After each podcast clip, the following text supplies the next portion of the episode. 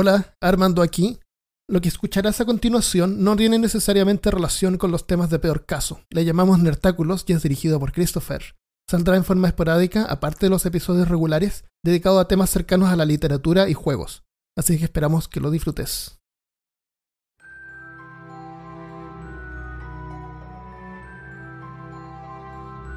Hola amigos, bienvenidos a Nertáculos, un pequeño hermano menor de peor caso, en donde vamos a hablar de temas que nos interesan a nosotros como anfitriones. Y el día de hoy tenemos un invitado especial. Entonces conmigo está Armando. Saludos, terrícolas. Y directamente desde La Serena, en Chile, nuestro amigo de muchos años y compañero de aventuras, Cristian. Hola, ¿cómo están? Como buen capítulo de, de especial, vamos a evitar ediciones. Esta conversación va a ser lo más natural y fluida que consigamos nosotros tres, ya que nos, ya que nos conocemos hace años y vamos a hablar de un tema que es que no es nuevo, que es un tema que de hecho fue lo que nos unió y que nos hizo amigos a los tres. Es verdad. Así ya casi más de 15 años. Más o menos.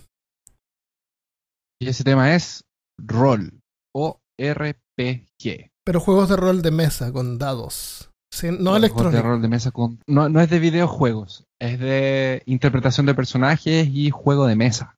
¿Qué es un juego de rol? Expliquémosle a nuestro Eh, yo podría definir el juego de rol como aquel juego en el que se interpreta un personaje en un mundo imaginario, eh, guiado por un narrador o un director de juego, en donde cada jugador era- tiene una forma de representar a su personaje a través de una hoja de personaje. Y eh, el director del juego se encarga de ser todo lo que rodea, ¿cierto? En algunos casos puede ser sus sueños, en algunos casos puede ser sus algunos de sus pensamientos o esa guía que tenemos internamente cada uno, pero el director simplemente se tiene que guiar a los jugadores hacia ciertos fines que tiene el juego, ciertos eh, desenlaces. Sí, pero los personajes tienen libre, que son- albedrí- libre albedrío. Ellos pueden tomar sus propias decisiones. Por supuesto, por su- claro que sí. A eso me refiero cuando el A eso me refiero cuando el, el- cuando digo que el director del juego es todo menos los Sí, jugadores. sí. Sí, estoy de acuerdo. Los juegos de rol están insertos en mundos, mundos imaginarios, como dijo Cristian, que pueden ser de fantasía, futuristas, pueden ser de terror, pueden ser actuales, en el pasado, En el futuro. en el futuro.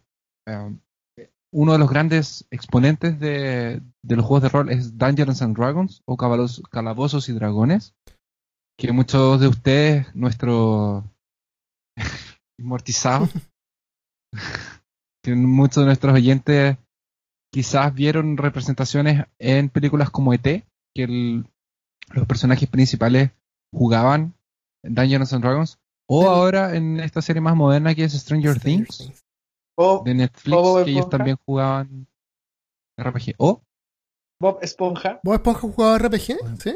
jugaba RPG. Hay un, ca- hay un capítulo en que juegan tengo rol. que verlo. ¿Se está, ¿Se está divirtiendo, Don Cangrejo? Lo voy a buscar. No, no tenía idea. Yo me acuerdo en el laboratorio de Dexter que pasaban en Cartoon Network.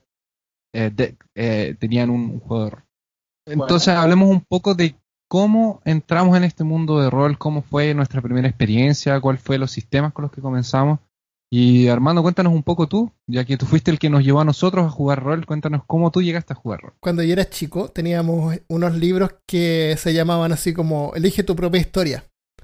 Entonces uno iba leyendo y ya, y si quieres ir por la puerta de la izquierda, anda a la página 74. Si quieres ir por la puerta de la derecha, anda a la página 82. Entonces no tenía que cambiar de página, ¿cachai? Y de repente habían algunos caminos que te llevaban a la muerte. Entonces ibas como salvando así los puntos anteriores para regresar. Ok, voy a tomar la de la izquierda entonces. era como trampa. Pero era como leer la historia y uno, uno tenía la oportunidad de tomar decisiones. Habían hartos libros así. Eran, li- Sí. ¿Has visto algún libro así? eran libros cortitos. Eran libros cortitos. Sí. Sí, Son- Yo de hecho tenía uno que siempre me moría y hasta que descubrí que solamente tenía un... Una ruta posible. Porque eran libros que tú no, pod- no podías hacer trampa, porque si ibas al último capítulo, no era el último capítulo, era un, era un camino que te había llevado... Pero la trampa estaba en que cada vez que te decía anda a la página no sé cuánto, tenías que como que poner el dedo en la página anterior para poder, ok, no, esto me está, se está yendo mal. Ah, Entonces regresas atrás y ya mal. tomas el otro camino. Pero debe haber sido una pesadilla editar esos libros porque se, se cruzaban de repente los mismos caminos. ¿Cachai? Sí, a veces te hacían volver a páginas Que que, ya habías leído, habías sí, pasado sí. y era como volver en Ah. el tiempo. Eh, esos fueron las primeras incidencias de que uno pudiera como tener una historia que te contaban, pero uno como tomar decisiones, ¿cachai? Eh, después de ahí supe de los juegos de rol, pero mis amigos en ese tiempo eran como refome y no estaban ni ahí con jugar juegos de rol. Querían jugar videojuegos en vez. Así que después cuando me fui a La Serena, ahí es cuando abrí la tienda y, y, y me puse a vender juegos de rol. Y ahí armamos el grupo. Un dato interesante es que los juegos de rol nacen de un grupo de personas que jugaban War Games. ¿Qué son War Games?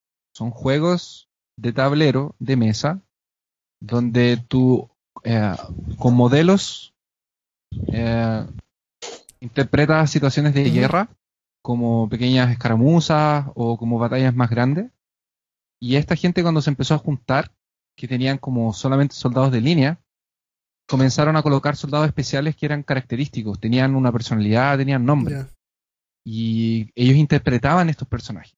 Y eso, los creadores de Dungeons and Dragons empezaron a, a- a llevarlo a otro nivel, en donde finalmente lo sacaron del Wargame y lo crearon como un sistema de narra- narrativo. Porque lo que es un juego de rol es una narración en donde los personajes van interactuando con el narrador, que sería el maestro o que sería el director del juego. Claro que sí. Ahora estos No te- personajes... Dale, Cristian. No, no, adelante, adelante, continúa. Estos personajes, como Cristian dijo en un comienzo, son representados en este mundo con características, personalidad, trasfondo, eh, habilidades especiales, y todo esto está en una ficha, está en una hoja de papel. ¿Y cómo representas tú que tus acciones sean un suceso o sean un fracaso? Porque tú puedes hacer algo en lo que eres muy bueno, pero en algún momento te puedes equivocar, como todas las Con una personas. moneda. Esto, esto era con un sistema de eh, probabilidades que en el caso era Christopher, una moneda es un dado de dos caras. Una moneda es un dado de dos caras. Exactamente. Y, est- eh, y estos sistemas em- comenzaron a inventar eh, probabilidades y sus, y sus. No, no es suceso, es éxitos y fracasos. Entonces tenemos varios sistemas de los que vamos a hablar un poco más enfrente. eh, y les vamos a explicar un poquito para que no, no, no se pierdan. Pero eso fue como Armando llegó a, a a los juegos de rol. Y ahora quería escuchar a Christian. ¿Cómo fue que tú llegaste a jugar rol? Mira, yo llegué a jugar rol. Primero jugué Magic con un amigo que venía de Santiago. Y se fue a vivir al barrio donde vivía yo. Y este chico nos mostró el Magic. y nos mostró el Magic y jugamos mucho Magic. Y un momento dijo, oye, pero llegó el hermano mayor. Eso fue, llegó el hermano mayor de Javier, se llama el hermano mayor. Jaime se llama el, chico este.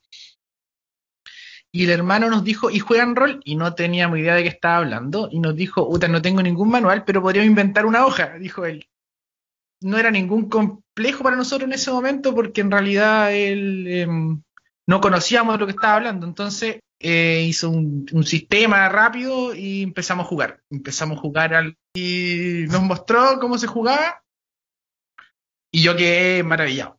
Luego, luego conocí D&D y después conocí la llamada con usted, señor Armando. Yo me acuerdo, Grande, señor Armando. yo cuando yo traté de jugar rol con amigos porque sabía que esto del rol existía, ¿cachai? Era una cosa, pero no tenía ningún manual. Lo único que yo tenía de referencia eran estos libros. Entonces yo lo que hice fue mi primera aventura, juntarme con dos amigos, sentarlo y contarles una historia y decirles ya, ¿qué quieren hacer? ¿Pueden hacer esto o esto? Porque esto es lo que yo tengo escrito, ¿cachai? entonces ya, entonces tienen que ir a hacer esto y yo les leía o les decía, porque había hecho todo igual que los libros. po. Esa era mi única referencia que tenía. Fue, era todo súper forzado. Así que fue refome. Hola Christopher. Yo que Hola, perdón. Te perdiste la, la media historia. un, un verano, un verano con eh, volvió, porque Javier era el hermano mayor de mi amigo y venía los veranos. Y volvió un verano Javier e inventó un juego de Dragon Ball, weón.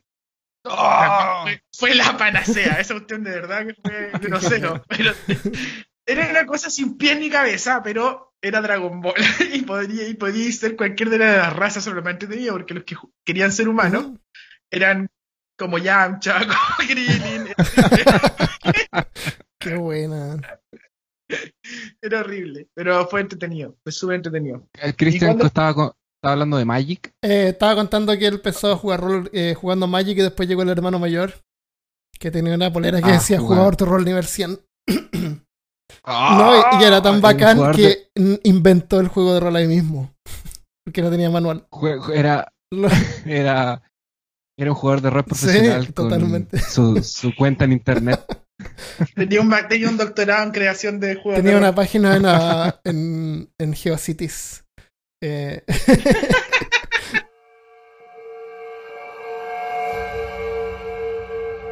Eh, bueno, eh, nosotros tres tuvimos experiencia tanto de jugador como de directores o maestros de, juego. Entonces quería que conversáramos un poco de, cómo era el sistema que usaban para crear mundos. Cómo era cómo ustedes creaban sus historias, cómo era que montaban la, aventura y pensaban en los jugadores, pensaban solamente en quién iba a aparecer, en quién no. Los mejores juegos de rol que yo he masteriado han sido solamente pensando en una premisa, una situación, y, y ahí de acuerdo a lo que los jugadores vayan haciendo, voy, pensando como en un final. O pienso así como en un final posible y si los jugadores pueden o no alca- alcanzar eso, pero es lo, lo más simple resulta lo más flexible. Mientras más simple es más flexible. También depende mucho de la preparación que tú quieras darle a, a lo que quieren jugar. O sea, existe gente que lo hace más leve porque nada evita que solamente con tu hoja de personaje, un juego de dados y unas reglas puedas inventar una historia y puedas crear una situación donde tus personajes que son héroes, personas que se van a enfrentar a algo desconocido o a una aventura, puedan ir desenvolviendo esa historia y esa narrativa. Ahora hay gente que le gusta prepararse más, tal vez matemático, en donde van a casi crear un juego de un videojuego de rol, en donde van a ver personajes que van a hablar una cosa específica. A veces cuando los jugadores entran y encuentran algún objeto, el director, el maestro, tiene ese objeto, lo muestra, los jugadores lo pueden ver. A veces hay ilustraciones, cartas, y las personas se van encontrando con ese tipo de, de- de cosas que, que le da un gusto diferente. No le, le, le da un gusto diferente, pero no hace que la narrativa sea mejor o peor. Y a mí que me gustaba mucho el horror, y le gusta, y le copiaba todo a Armando, porque era más chico, y me gustaba, eh, me gustaba mucho. De hecho, hoy en día yo tengo una mesa con la que jugamos la llamada de, de Tulu, que fue el primer juego que jugué, que Armando era el encargado de llevarnos a la aventura. ¿Cuál es tu, tu personaje? Eh, um, mi personaje era un francés. Era un, perdón, Era un perdón, no, no era un francés, era un canadiense. Era un, era un guardia eh, de la policía montada. canadiense. Sí, sí. Era el único canadiense del grupo, Sí. creo. Y hablaba francés. Sí, porque el típico que se hacen son todos investigadores, estudiantes. Y tú fuiste y pusiste algo totalmente diferente. Sí, me acuerdo. Era mi primer personaje, nunca había jugado rol y no encontré nada más genial que ser un policía montado. Claro. Y uno de los sistemas que yo busqué, porque se parecía y combinaba con, con- con esto de que cada uno eh, llevaba alguna cosa al grupo, fue Cazador. Cazador también es de la empresa White Wolf y es- era en ese tiempo básicamente, yo lo podría traer ahora como un supernatural, un supernatural, eh, eh, un, tal vez un Van Helsing, Sí, Una sí, cosa por el estilo. De, de todas las otras historias. que eran, eran seres humanos que tenían capacidades un poquito superiores a los de un humano normal y ellos se dedicaban a cazar estas otras criaturas. Momias, zombies, vampiros, hombres lobos, magos.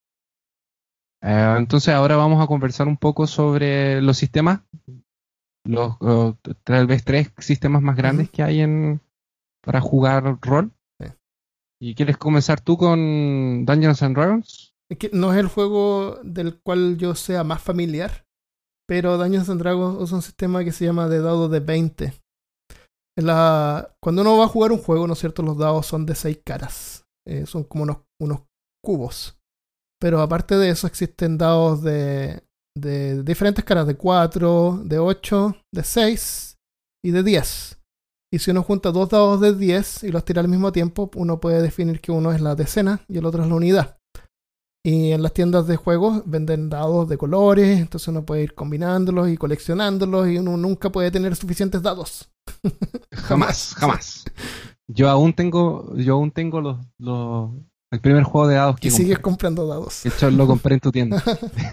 y Eh, entonces, el sistema de dados de 20 eh, trataba como de simplificar esto, de no tener que tirar eh, un montón de dados de 6 o dados de 10. Y todo estaba simplificado de 20, pero en realidad todo llevaba a lo mismo, es un porcentaje. El 20 era como el crítico. El 20 es el crítico, el 1 es el crítico. En... sí, 20 del crítico. 20 es el crítico que 20 es significa lo crítico mejor. y uno es Claro, y fracaso. el otro es fracaso. Entonces, básicamente uno tiene así como, por ejemplo, según una habilidad, por ejemplo, voy a disparar esta pistola que tiene un, un chance de fracasar de, no sé, pues de 5. Entonces tiro el dado de 20 y si sale más de 5, eh, dispara. Y si sale menos de 5, falla. Y después el daño que hacía la pistola, por ejemplo, está contado en dados de 6. Entonces igual había que tirar un montón de dados de 6.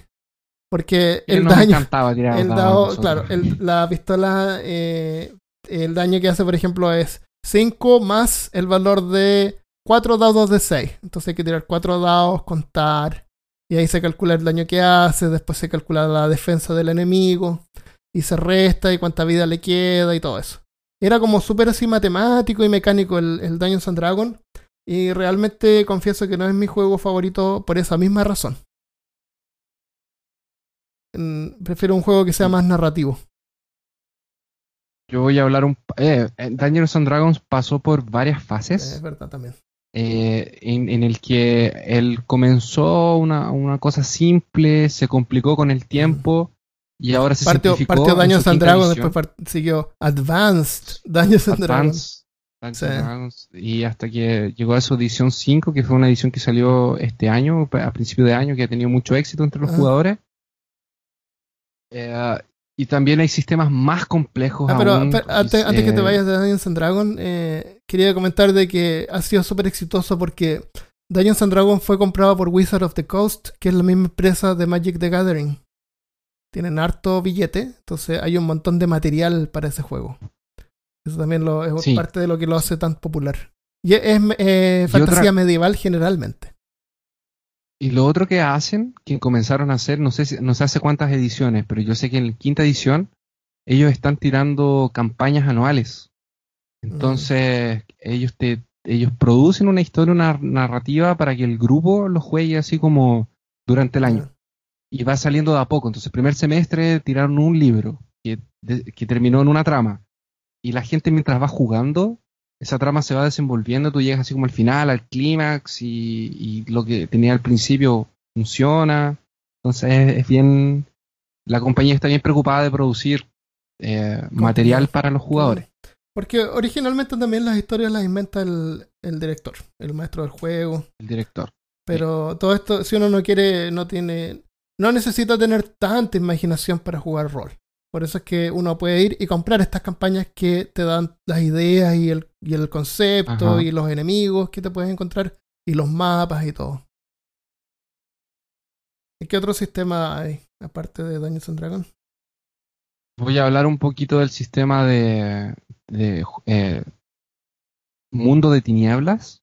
Que Mundo de Tinieblas es este universo creado por la compañía White Wolf, que me parece que ellos quebraron, ya no existe No, más.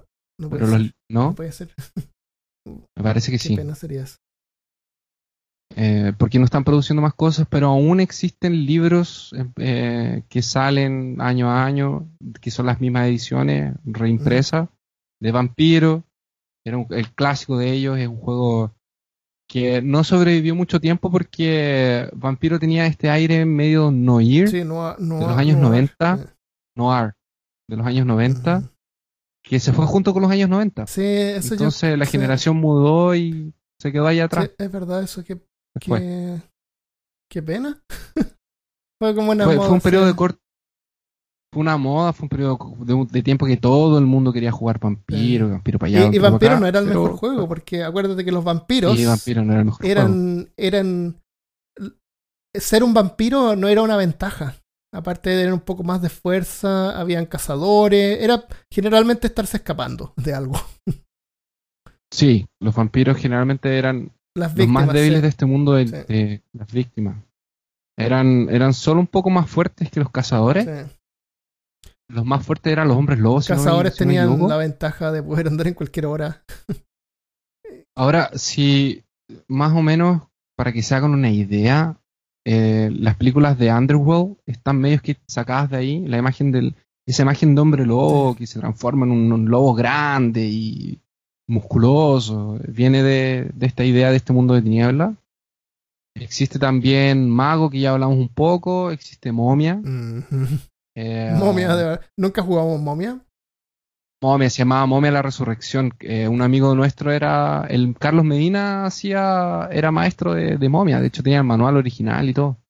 Era mío. Era, era de Cristian, era de Cristian. Bien, jugamos un tiempo de este mismo sistema, pero que era. eh, eh, porque la, la, la magia o, o- o la. o- o- eh, el cuento era que esto era un mundo. Sí. Entonces, hombres lobos se relacionaban con vampiros, se relacionaban con momias, se relacionaban con cazadores y con magos.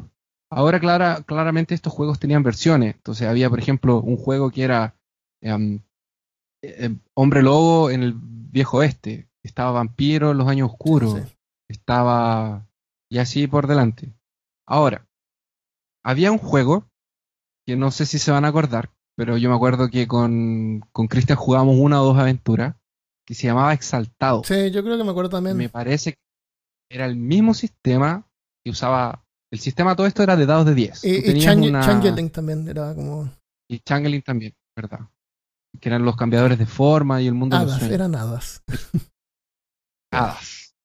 El, el sistema básicamente funcionaba así. Tú tenías una esfera que era una, una área de control o una habilidad o una habilidad especial. Y esta tenía cinco... Eso del juego era el mago, era el juego mago. ¿Estás hablando No, de no, no. mago? Estoy, estoy hablando del sistema de, de éxito de dados de 10. Porque tú tienes ¿Cómo Ah. funciona? el nombre de ¿Quieres explicarlo tú, Cristian? Eso. ¿Quieres explicarlo? No, no, adelante, adelante.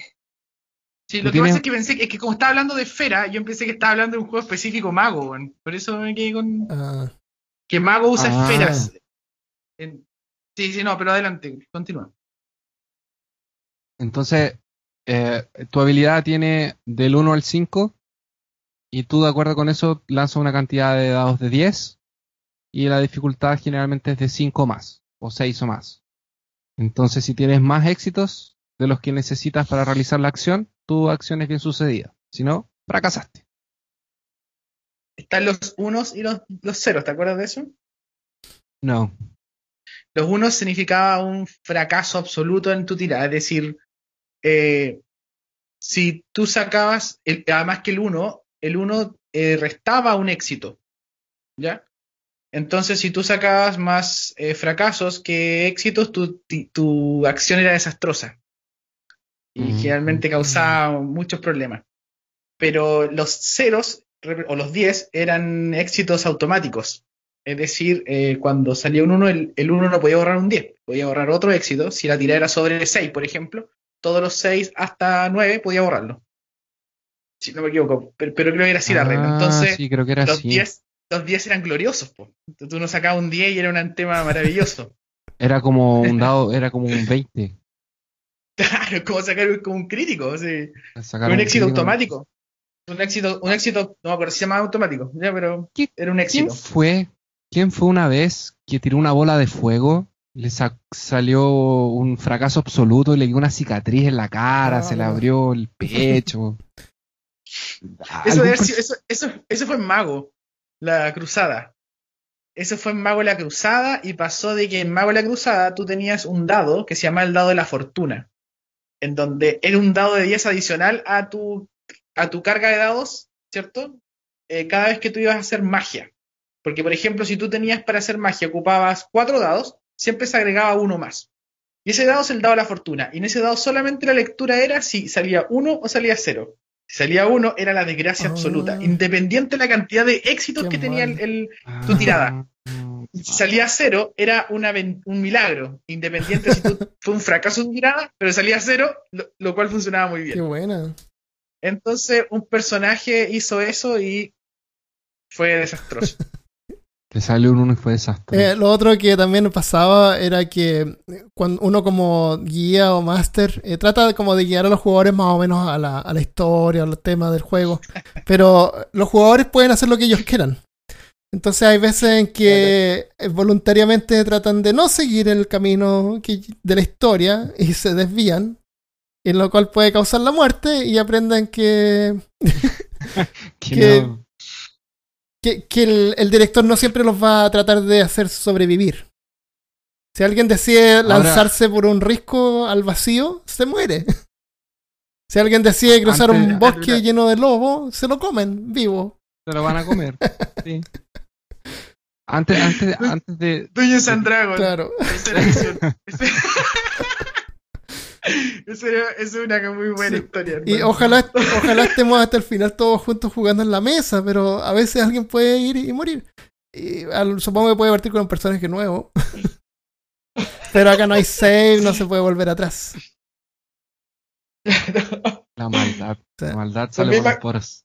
También me recuerdo una campaña de Hombre Lobo que estaban jugando. unos- yo estaba jugando una mesa. Fue un encuentro rol. Yo estaba jugando otra mesa. Y terminamos mi mesa y fuimos a ver cómo terminaba la campaña de otros chicos, de, otro- de unos amigos. Y estaban estos los amigos jugando y el Buster le dio hambre, weón. Ya. Era vampiro, era vampiro. Era Era hombre vampiro. lobo. Era hombre lobo. Al- No, no era vampiro. No fue, no fue paredes en, en, en, en una feria del libro. ¿Qué hizo eso? fue un encuentro rol en la Casa de la Cultura de La Serena. Si no me equivoco. Ah. Y, y le dio hambre. Y el cielo se abrió y cayeron unos rayos y todo se murió. ¿En serio? Se acabó Así el nomás. juego. Así nomás. Ese es el poder del director de juego. Porque él quería ir a comer.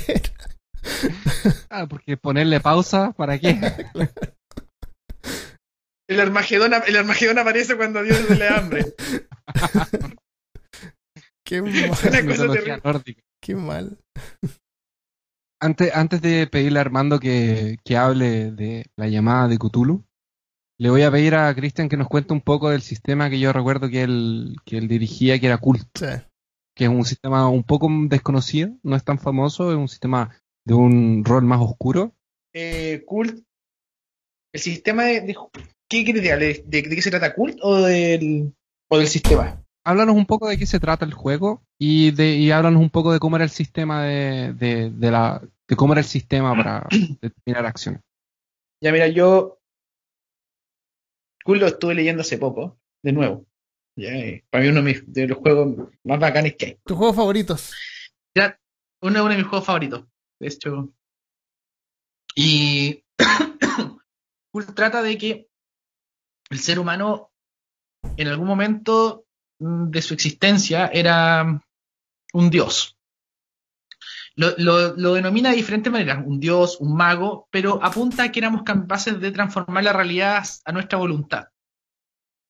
Y eh, en algún momento el demiurgo eh, nos encarcela por medio de su magia y nos hace eh, vivir en esta realidad que nosotros en estos momentos estamos. Cult es un juego que se desarrolla en 1990. Esa es como la época en los 90. Es como donde Es, se es desarrolla. como, es como una idea como la de Matrix, una cosa así, que estamos en- viviendo en un estado un poco separados de... O sea, la realidad no es la realidad y lo que vivimos es como una ilusión. Exacto, es, el mi- es mito de la caverna, puro. Eh, eh, eh, cult, claro. Es igual que Matrix, muy parecido. Muy, muy parecido, diría yo. Más que igual, sí. El tema es que no, sal- no te pegas esos saltos gigantes ni peleas con eh, estos tipos de. Con agentes, con Con agentes de agentes, claro. Los agentes del balas- Demiurgo. Agentes del. Demiurgo. que- Los arcontes se llaman esos agentes del Demiurgo. Eh, Mr. Anderson. Bueno, no te enfrentas a este tipo de. de- no te enfrentas a este tipo de. eh, de agentes, pero sí, eh, ni tampoco esquivas balas.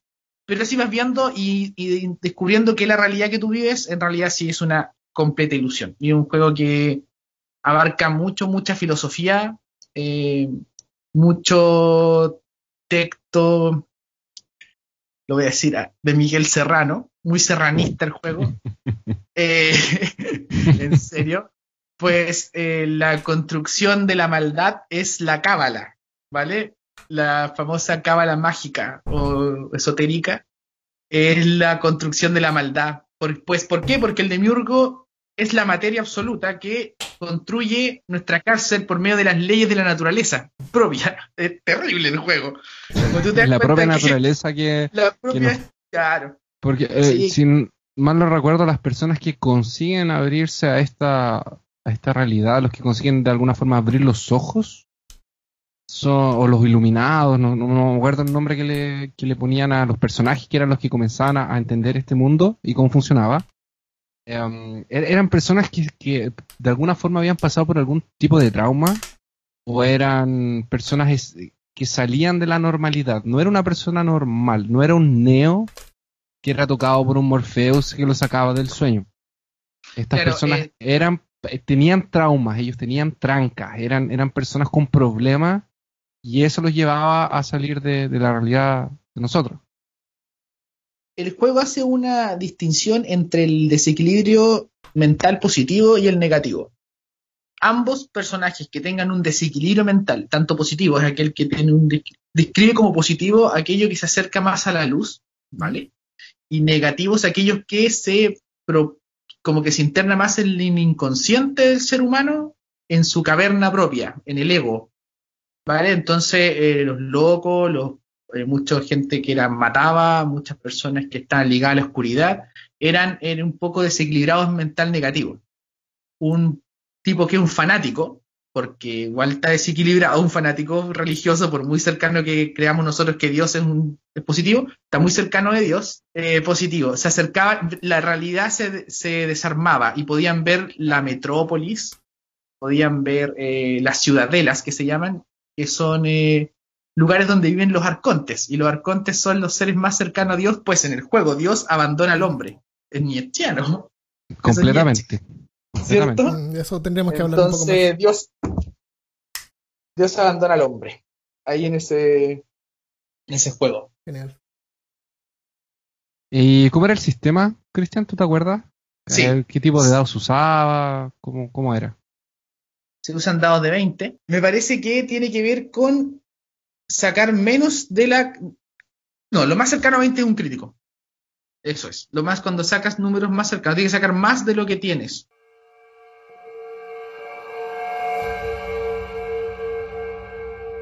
La llamada de Tulu es como el sistema métrico de los juegos de rol. Porque en el fondo todos los dados, no importa cuál sistema sea, es un, es una, es un porcentaje de chance, un chance. La llamada de Tulu usa eh, dados de 10 que se tiran y es un porcentaje. Así de simple. Es lo más fácil para aprender. Es un sistema narrativo. Hubieron un montón de veces que jugamos rol y las veces que tiramos los dados fueron pero contadas. A veces ni siquiera tirábamos dados, de repente. Era todo narrativo y tomábamos decisiones y de repente alguien se acordaba que tenía su hoja de personaje y tenía alguna habilidad especial que quería usar. Porque en el manual dice que si uno usa una habilidad, al final del juego uno puede subir esa habilidad de nivel. Mientras más la usa, más probabilidades tiene como de subirla de nivel. Eh, pero de esos tecnicismos como que casi no nos acordábamos mientras jugábamos la llamada de Toulouse. Yo me acuerdo algo muy, muy divertido de la, de la llamada de Toulouse. Me acuerdo que teníamos un amigo que tenía un sable vikingo, ¿se acuerdan ustedes? Sí, sable vikingo. y un barco vikingo. Y, y una vez este amigo, ya que tenía un sable vikingo, porque nos consiguió tenerlo, de, después de mucha insistencia al máster, consiguió tener un sable vikingo que no usaba nunca, pero él quería tener un sable vikingo. Decidió tener, un día estábamos jugando y estábamos, teníamos la, la oportunidad de recoger cosas para armarnos para ir a una expedición. Y recuerdo que este chico quería cuerda. y insistió tanto al máster que el, máster terminó dándole la cantidad de cuerda infinita. O sea, tenía un, tenía un sable vikingo, tenía una cuerda infinita. Al parecer la insistencia era una buena habilidad. ¿Quién, quién fue ese? Y un barco. Eh, El. Hay Toto, 5, hay Toto. 10, hay 15, hay 30 metros de cuerda, weón. Toma lo que queráis. No me acuerdo. No me acuerdo. Muy notable. Yo me acuerdo del eh, Jaime Monti, ¿te acordás? Él era un médico y tenía un maletín que tenía todo lo que se podría esperar que un médico tuviera. Sí, un Y médico era un médico, pero de cualquier medicina que se te pudiera ocurrir y tenía, pero era, era muy flexible su maletín. Porque al El- El principio maletín de él no, no que guardaba. fue como una trampa porque dijo, no, este, este maletín tiene cosas que tiene un médico. Entonces después cada vez que sacaba algo del maletín, decía, ya, saco esta, no sé, pues, cualquier cosa rara que un médico no tendría, pero él inventaba el caso en que un médico sí podría tener eso. Sacaba lo que quisiera del maletín. Era, era como el maletín de Félix. Claro. Después aprendió a, pesta- después aprendió pestañear. Ah, es que tenía también memoria fotográfica. Entonces, claro, como en vez de tomar una foto, pestañaba y grababa la escena, pero completa, hasta, hasta libros, textos, lo que fuera. Eh, ¿No era él que tenía una recortada escondida también? ¿O era otro? ¿Al- ¿Alguien tenía una recortada Un médico, Yo me la un médico la siempre puede tener una recortada en su maletín, porque de repente te toca ir a lugares medios peligrosos y uno nunca sabe, ¿no? Yo me, yo me acuerdo que algo le cayó en la cabeza y perdió el conocimiento. Yo le robé la recortada, una cosa así. Oh, me acuerdo que trató de esquivar una bala y pestañeando con su. Bueno, es el nivel de interpretación de las, de las habilidades de los jugadores. ¿Cierto? La, la llamada de Cthulhu es un juego de rol baseado en de la empresa Chaosiin, baseado en las historias de Howard Philip Lovecraft y en toda la mitología de que nació de, de estas historias de él, que se llaman los mitos de, de Tulu. Entonces, los jugadores lo que hacen es enfrentarse a estos horrores del espacio, a estos horrores ocultos en la Tierra, a estas situaciones en que tu personaje, que es un ser humano común y corriente, no tiene ninguna posibilidad de sobrevivir. Muy diferente a juegos más heroicos como Dungeons and Dragons, Star Wars, donde tu personaje es una influencia, es un personaje fuerte, o el mismo vampiro, se va lobo, fortaleciendo mago, con el, con paso del tiempo, se fortalece. En la llamada de Toulouse se va volviendo loco. Se va volviendo loco porque mientras más co- mientras tu personaje es más experiente, él, su fragilidad mental por estar expuesto a estos seres y a estas situaciones horrendas, blasfémicas y completamente fuera de la razón y comprensión del ser humano, comienzan a, fijar, comienzan a quedar más frágiles mentalmente. Y mientras más expertos se vuelven en los asuntos, su mente se acerca cada vez más a la locura.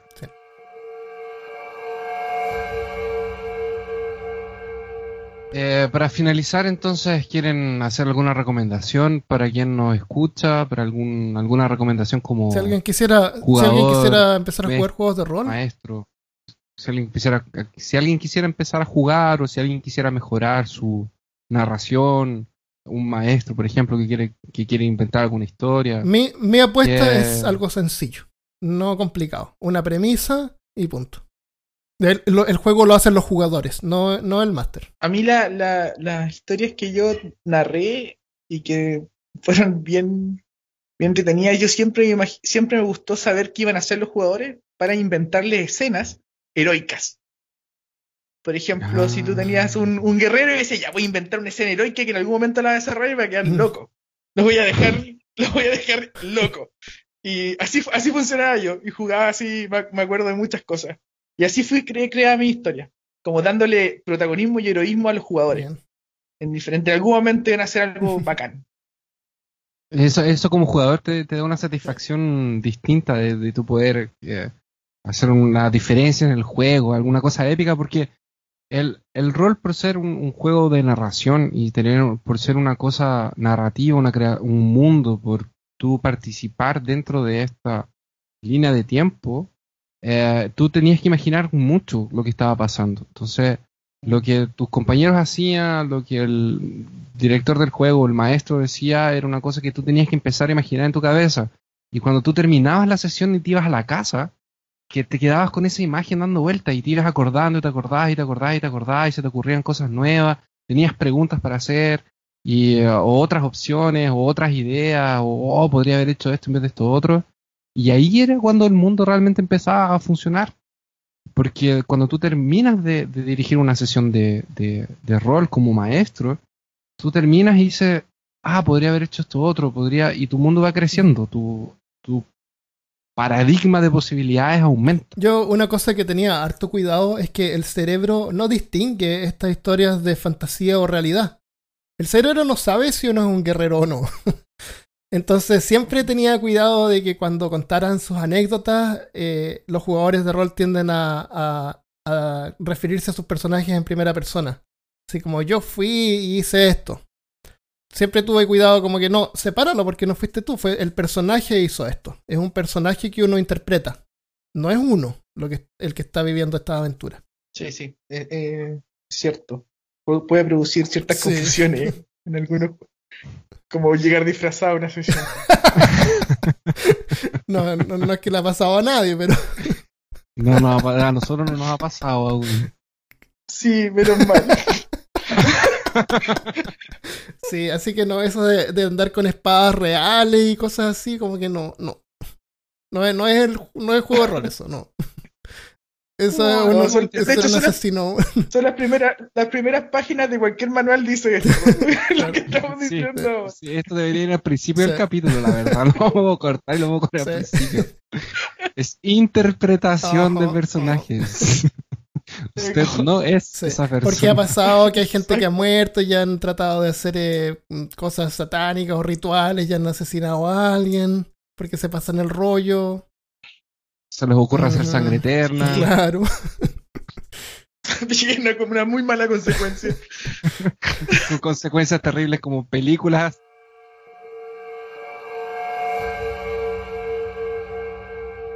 Eh, ¿Alguien quiere hacer un último comentario o vamos a despedirnos ya?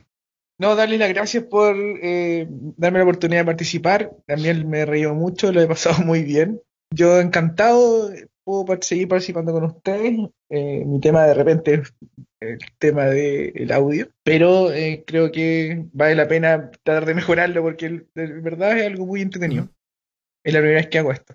Gracias. Perfecto, no, gracias a ti. Bueno, entonces le damos las gracias a nuestros oyentes.